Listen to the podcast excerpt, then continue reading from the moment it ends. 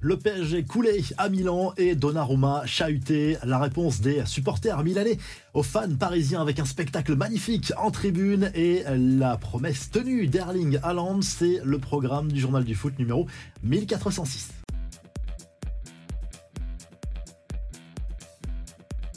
Le PSG voyage décidément très mal en Ligue des Champions, défaite 2 buts 1 mardi soir face à l'AC Milan. Olivier Giroud et Raphaël Léao ont répondu à l'ouverture du score de Milan Skriniar pour les Parisiens. On a vu un magnifique tifo au coup d'envoi de cette rencontre. C'est la réponse des supporters milanais aux fans parisiens qui, à l'aller au Parc des Princes, avaient déployé un tifo Belmondo en train de tirer sur le diable milanais. Cette fois-ci, on a vu un tifo Matrix déployé par les fans de l'AC Milan. Gianluigi Donnarumma, lui, comme prévu, a eu le droit à un accueil houleux de la part des supporters milanais. D'abord des sifflets à l'entraînement, puis pendant tout le match, mais aussi ses billets faux billets lancés sur la pelouse à son effigie. Certains supporters de l'AC Milan lui reprochent d'être parti à Paris pour l'argent. Et on a vu aussi un Kylian Mbappé en zone mixte très déçu après le match. D'après lui, il a manqué beaucoup de choses au PSG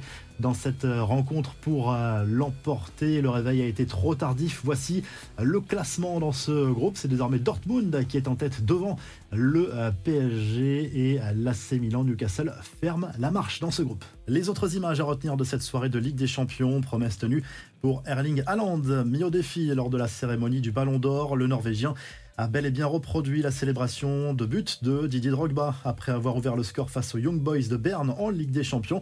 Le buteur de City que l'on a vu très agacé en revanche à la mi-temps lorsqu'un joueur du club suisse lui a demandé son maillot, Mohamed Kamara aurait sans doute pu attendre à la fin du match, mais il voulait absolument cette tunique du Norvégien.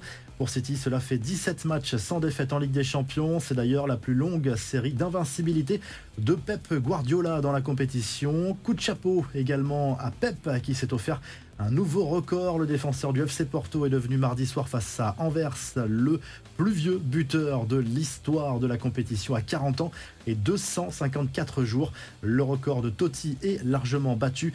Un coup d'œil à présent sur les affiches de ce mercredi. Lens va défier le PSV Eindhoven aux Pays-Bas. Coup d'envoi à 21h sur Canal+.